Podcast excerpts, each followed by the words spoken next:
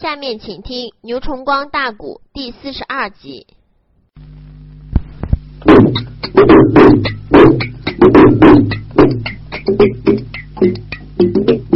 老夫人，他说高德大仙王，都叫那大人保证惊了慌啊！咱不念呐，他把个公孙先生王啊！就连你那公孙的先生也做了吗？不带你了，大人的耳朵上边来说话呀！高大那人，他也曾转脸又开了枪，出来没把别人叫，年高的老夫听周详，既然是三要立高了八支的状。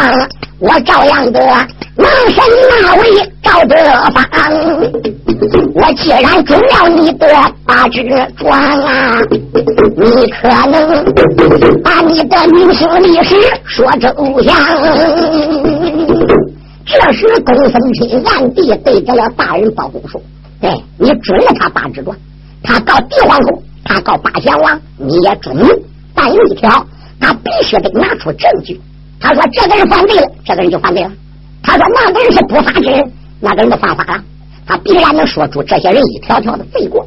这个妇人肯定是大有来历。对，现在你不如就问问他姓什么叫什么，俺先把他的根儿给他打清了，然后再说。他要说不出个头绪来，对不上个茬，他要是胡扯的，我们立即在寒窑之中就拿他归案。嗯，包公这时把个头给点点，转过来都问啊，八支状我都准了，这。”你能把你的名姓对我讲吗？可怜老人家累死三江水，点点不到头，欲把芭蕉相思，啪啪要背下去掉，伸手拉住包公的衣服，喊道一声：“黑儿，你要问为娘姓啥名谁，家乡居住地人了？你听苦灵的娘给你讲去了啊！”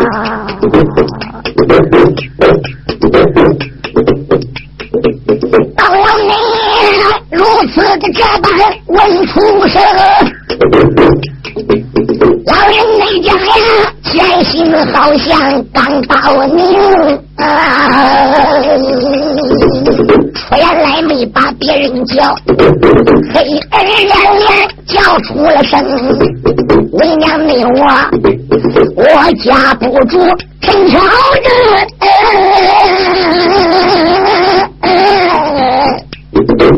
被你来讲啊，就是在山西石化的城。啊！祖宗一代，山西的胜利杏花县呐，那个南门外离城八里李家营，我祖上姓李，占个字，有个李字传万东，我就在寒窑里边叔叔嘴都代表我爹娘的名，我爹爹他名字就叫李。富贵，这话我母亲本姓丁。啊！老公呀吃斋的又好善，房前那米，说是我一人孤苦伶仃，我名字就叫李大凤。这个十六岁那一年才被顾家选进宫。哦，真都没主啊！他练我的人才好啊，还把你我选进了那座朝阳宫。哦，可怜你我皇宫的园里身悲害啊，这件事儿。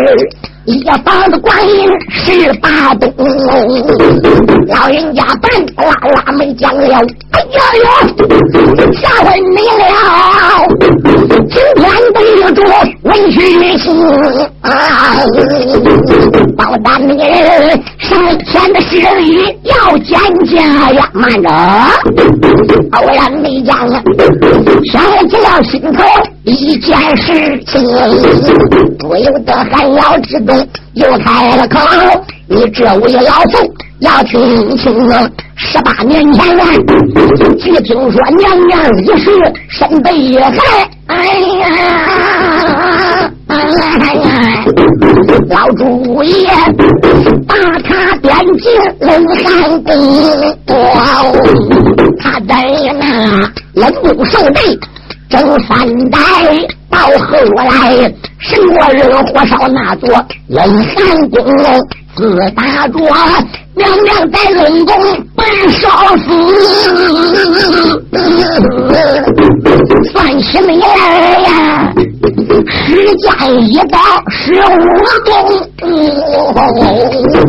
每年的清明佳节的没有事啊，咱文武官还替皇娘上回应。啊！你说你是当年的皇娘李丹凤啊？我问你，海老地之中可有证明？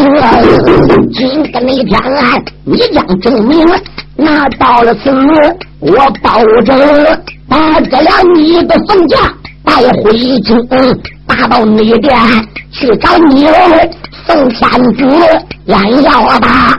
当年的冤枉都来生，还要你你说的真理拿不到啊！千万你万别怪我包公大眼睁，不仅仅陈朝镇将你来打死啊！我还受你的儿子何不成啊？到大的人口声声都把证据要啊！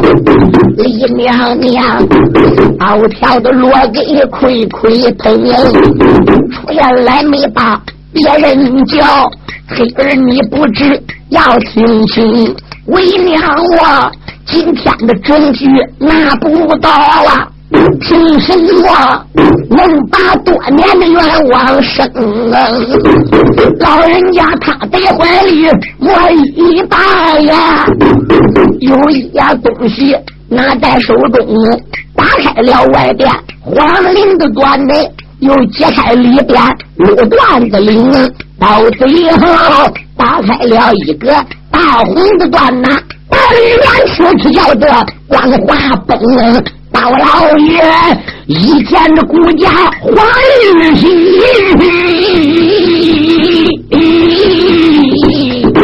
吓得那他冷冷的跪倒。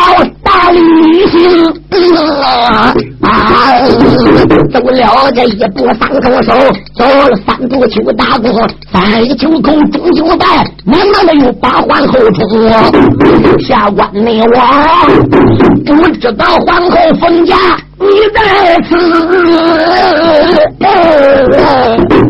包文正哦，接驾的来迟要报贺，公孙卿认定了顾家的黄玉玺，哈哈你叫，待众人还要跪在一片平，包大人可拜了头爷是大礼呀，连用你把呀皇后的娘娘喊出声啊，公孙推和包公整个都认定。红黄路三头缎子打开，里边包的是归家传国的玉玺，上边有八个大字，有八个小字。八个大字接受永昌，寿命于天；八个小字奉天承命，皇帝诏用。你说包大人和公孙卿下狠魂，哈哈要整个跪一遍平，给皇后娘娘施了礼呀。李皇后说道一声：“宝儿啊，现在我已经拿出了证据了。我说我是真宗的正宫皇娘李丹凤，这下你可相信吗？我说现在的皇上仁宗天子赵恒啊，赵祯乃是我的儿子。现在你也相信是吧？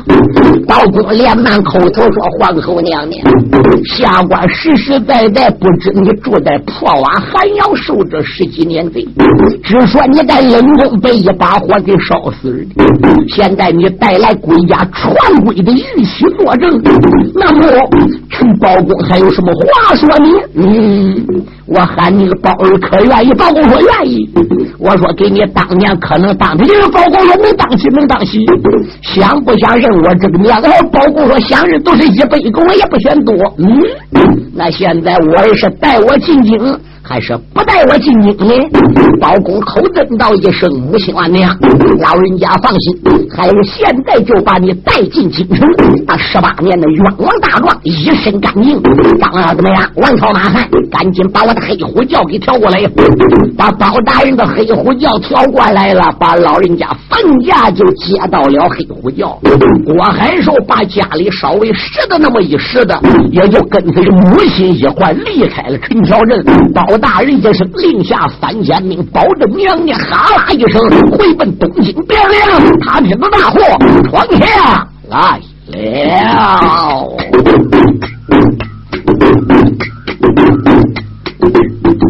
我追美马呀，坐着了。朝中包大人，这个黑虎叫哎，坐着了。皇后跪千金。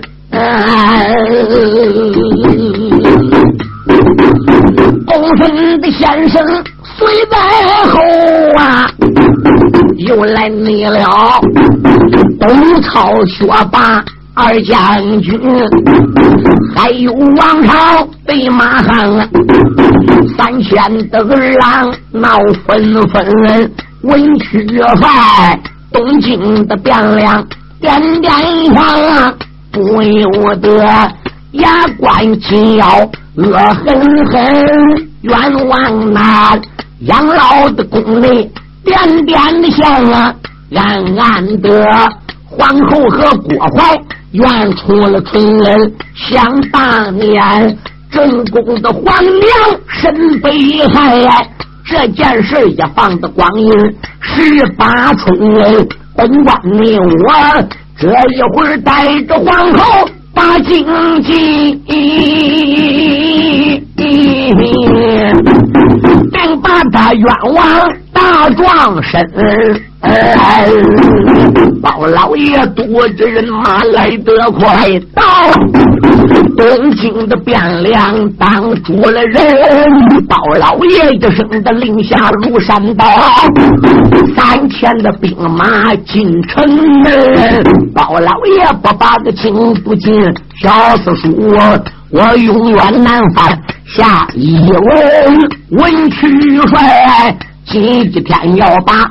汴梁进马杀马，这金銮宝殿抓贼人，边关地要救大帅杨宗保，李冬梅不久就挂帅带三军，可怜人杨宗保元帅兵天死。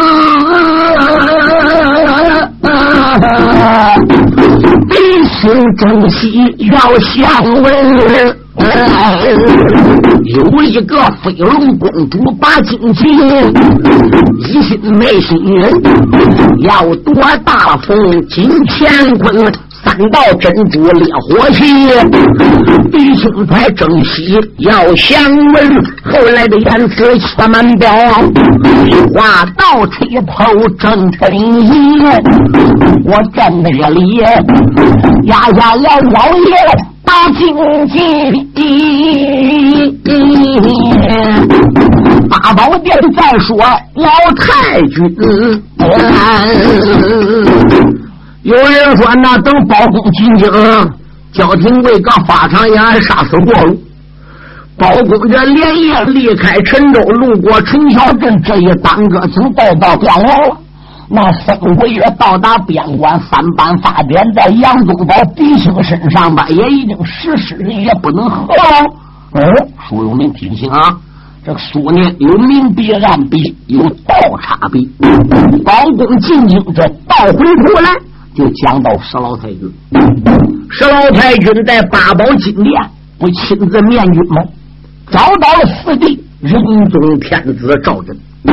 赵祯当时就说：“老太君，焦平贵已经有口供了，已经承认你的孙子杨宗保在边关误杀有功之人了，哎，并且更招人敌对你，失去了正义意识。你想，我们不知杨宗保嫡亲的罪吗？要没有焦廷贵招供的，那可以说我不能随便杀人。你呢，就赶紧下殿吧。”老太君在八宝金殿是怒火上撞，举起手中的龙头拐杖，就要拐打人族天子。刀法内仗，绑不了英雄鬼姓叫那个贼孙武，他早已立了汴梁护城号啊！老太君天波府里。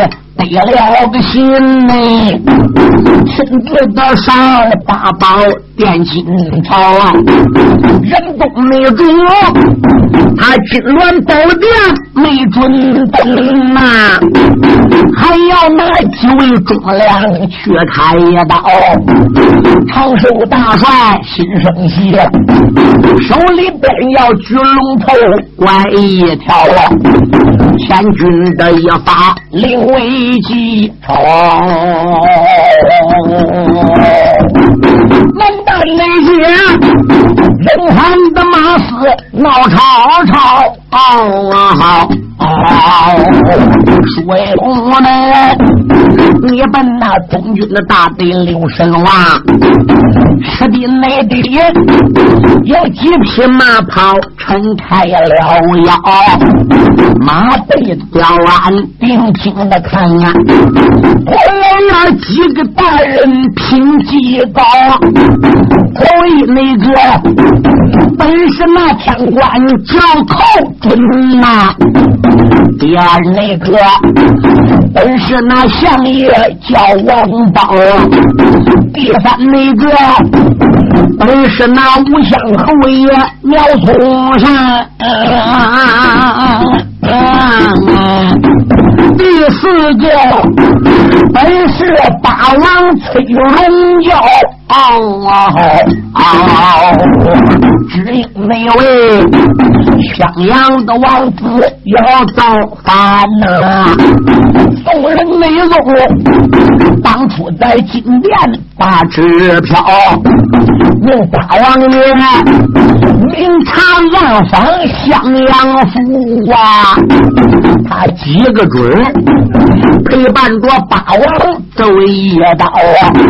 君臣内。你们京城带着人工马呀，所以你才呀明察暗访忙吵吵，襄阳内府整整也走了一年半啊啊！陷入内急，大王爷带人回了个朝啊！赵的一方啊，马的家边来得快呀，这京城不远来到了，村村妹妹，阿妈才把城来进，抬头你看，前边也顶到我们朝啊，大王你也在马背上边开了口。王门官不知听分晓啊，大宝那边啊，禀报给万岁当今的诸位，你就说俺军中大家回来了，有门军别睡的眼前一声报啊，可打没打，吓坏了人东龙一条，陷入内急，我的父王回来。转呐，还有那阴阳有准本性妙，寇准他伶牙俐齿会讲话，还有为那当家的宰相叫王宝，只要你是我父王他们几人上金殿啊！今个那天，大小的事情都报销，人都这天子挑圣旨哎，领旨官听听忙曹操啊，大王爷打落了一声俺怎知啊？带他们把脉脚肚上龙袍，转眼间京城大家要见面，但等那桌下回典故接着苗。万岁一票旨，八贤王赵德芳带着军首相从苗族山。当朝的相爷王宝、王彦龄以及寇准双天王寇来公，他们这老君臣四个人还不如就随之上殿。赶一来到了八宝金殿品阶台，各自见驾。仁宗天子将龙体连线三献，我的父王还有各位老爱卿免礼不必大礼，两边内侍臣。给父王和众位老亲家赐座了。赵德芳和其他几位老大人说：“多谢我皇赠座之恩。”仁宗皇上说：“罢了，父王啊，想当初有人来到京城奏本，说襄阳王在湖广地界图谋不轨，明保大宋，暗地要私夺我的江山，因此。”在襄阳城暗地招了兵，买了马，去了草，囤了粮。孤王一气之下，才刷一道旨，叫父王出京。老人家临出京之前，你要把当朝的相爷王和双天官寇以及军师吴相虎苗这几位老亲家带在身边，明察暗访，奔走襄阳。一年多了。离二年不远了，父王进回朝，几家老爱卿跟随都是平安无事。那不知当初人家来到京城告襄阳王一状，此事是真是假呢？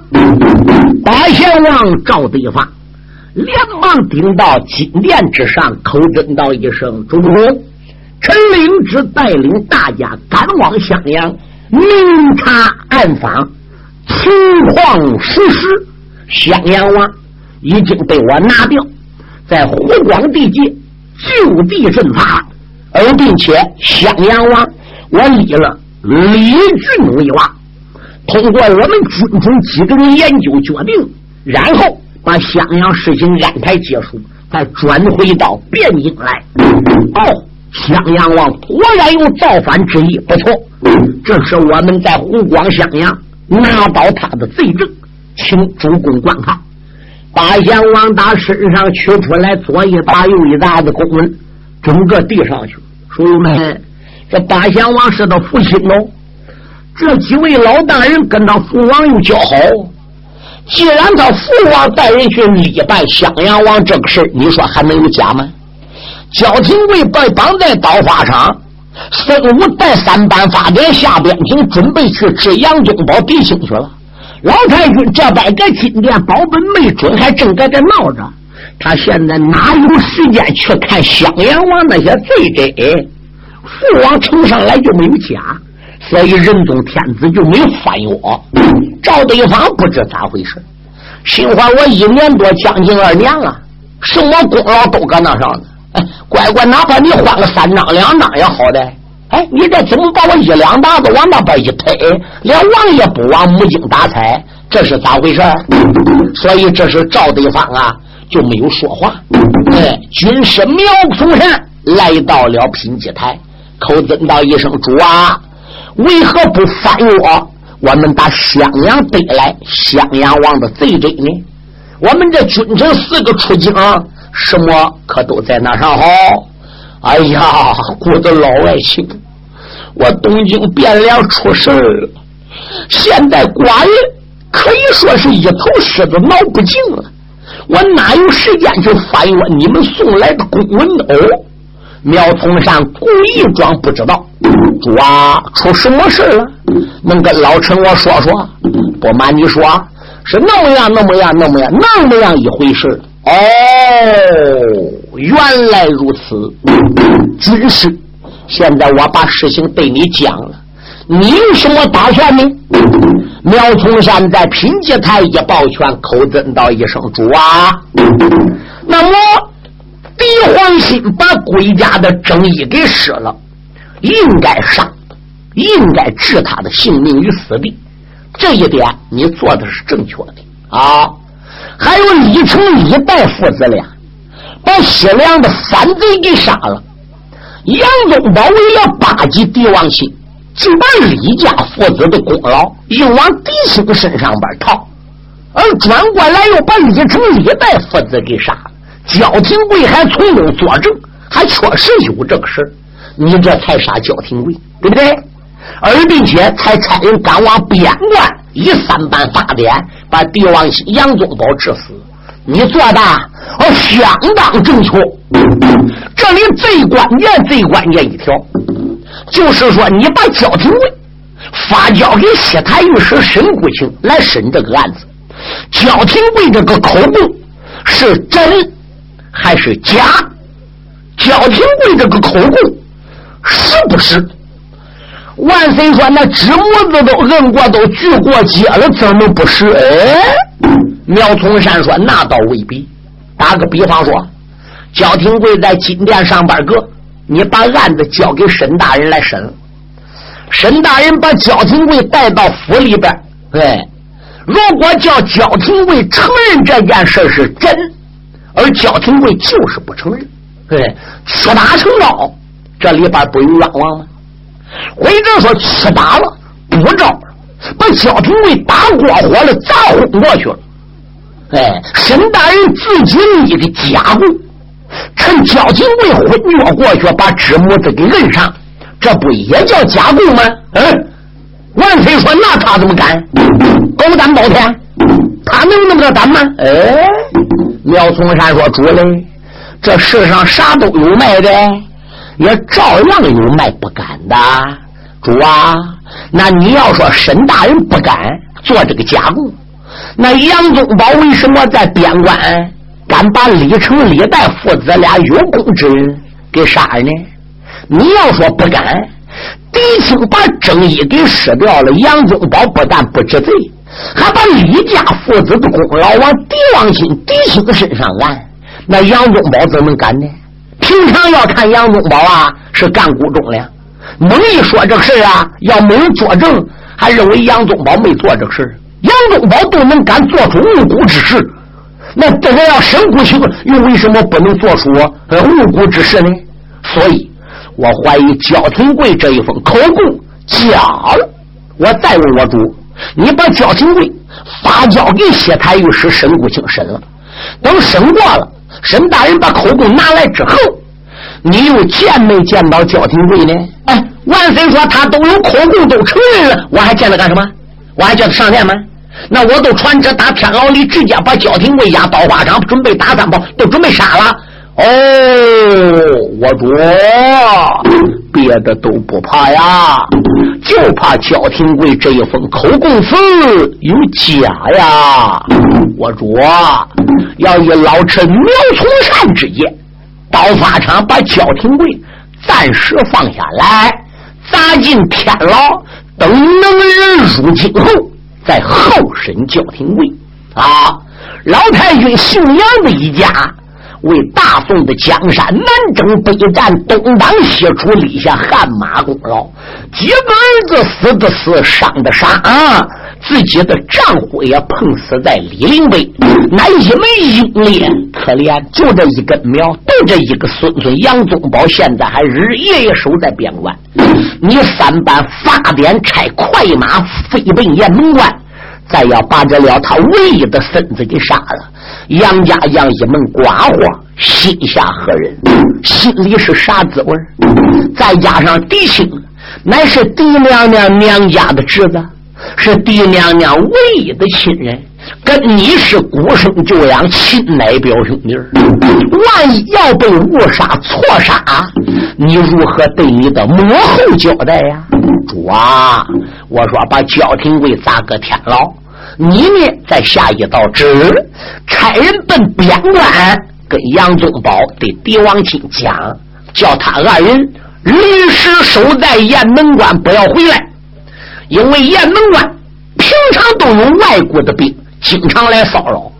再听说杨宗保杨元帅不在边关，被圣旨调回京了，外国人要生气之辱。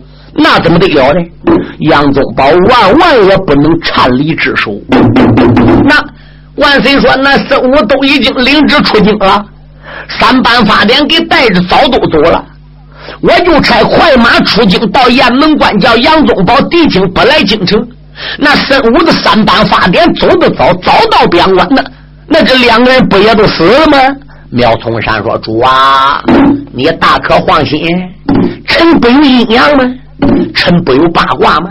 我的八卦阴阳已经算到了。你圣旨不出京，到雁门关叫狄青、杨宗保不回京，就有人在半道上把孙武给截着。你的三班法典到不了雁门关，就已经被人拦着了。嗯，万岁说大胆，我圣旨出京，哪个敢乱？三班法典是寡人我叫的，没有我话，谁敢乱？主啊！你别说不敢，有人敢乱，人家为什么要乱？人肯定对你有个交代。谁个拦的？你暂时也不要问。我估计最多最多最多，明天中午、四午都会被人接回京城。你放心吧。仁宗天子没有办法，这才刷着把焦廷贵把刀法掌放下来，砸进天牢后人。这边向老太君说了几句好话，老太君这才放心，受到苗从善的指点，老人家下殿回府了。哎，这边满朝文武百官议论其他的事。万岁飘一道旨，差快马奔边关，给杨宗保、狄青送信，暂守边关，不要回京。好，至于叫人去栾僧武，就不需要了。苗从善说了，已经有人在半路上掐着了。僧武最多明天中午就回来。那。那就等到明天中午是吧？嗯，一句话散朝，万岁回了宫。一夜无故没有说唱，次日早旦清晨，万岁爷就升殿了。两位平兄，就在昨天晚上散朝之后，包大人带着三千兵和李皇后就已经进入了开封府。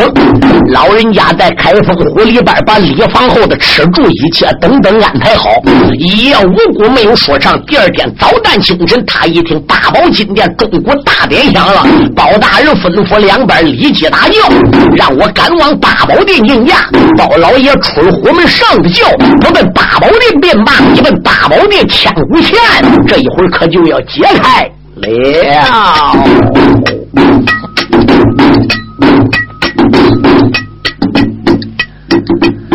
大将内里坐着了老爷叫包公，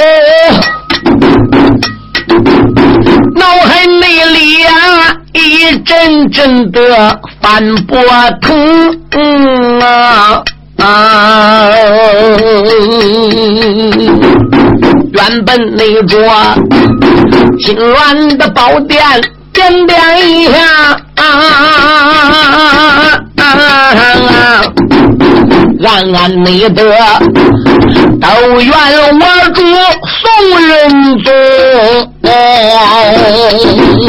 光知你道你在汴梁做金殿呐，你可没知你生身的皇娘受了贫穷。十八那年，这样的日子怎么过的？还要里整整住了十五冬，要不你是那一位孝子郭海寿？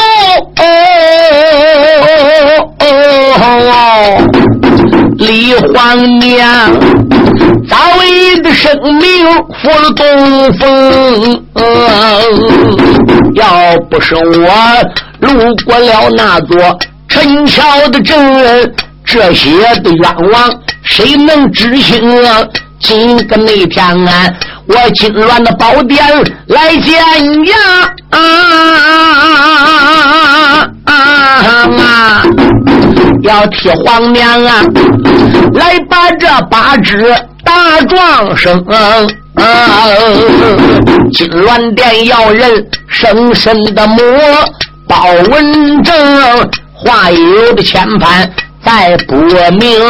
金銮殿，你不讲生身母亲人，别怪臣大众的之下不留情。王子的犯法受命罪。俺和你你谁是的谁非要讲清。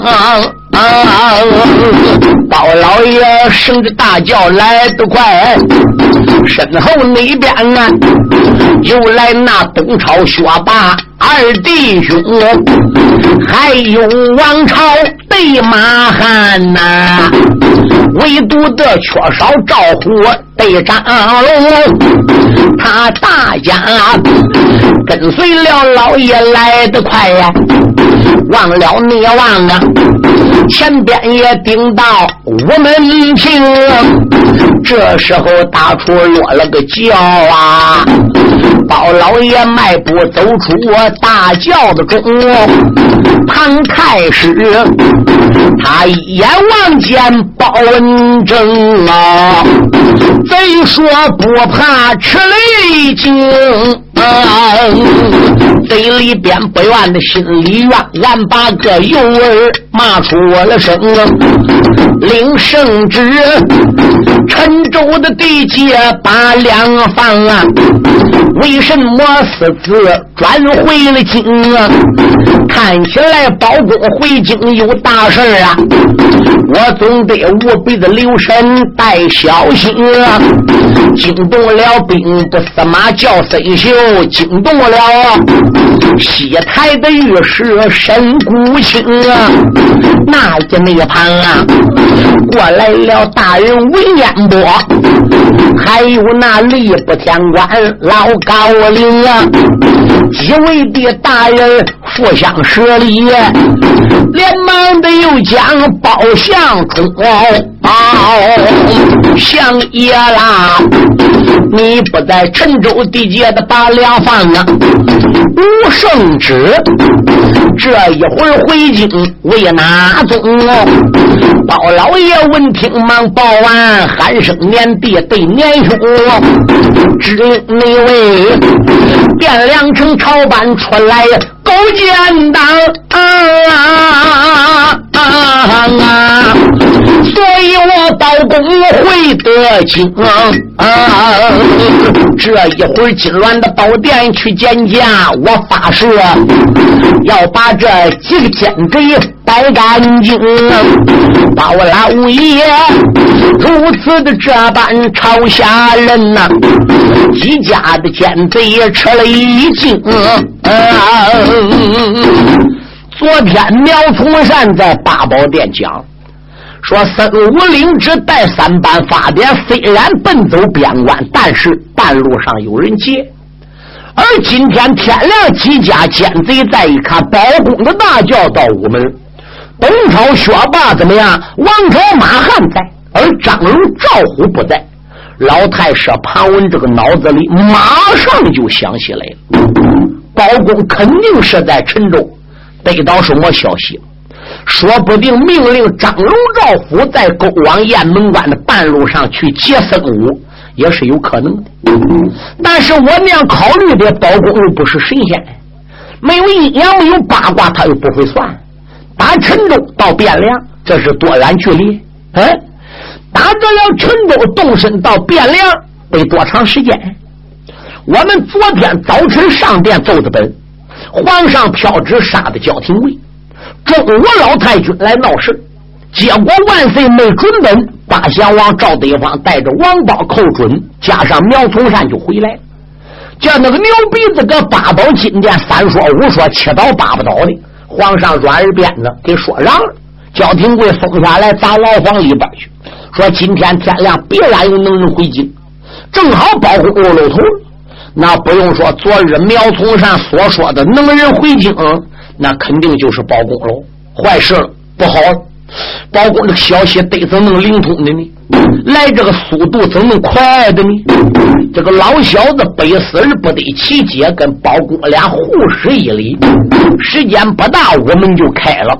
大家哈哈叫，怎么样？都已经进入朝门，上的大宝殿。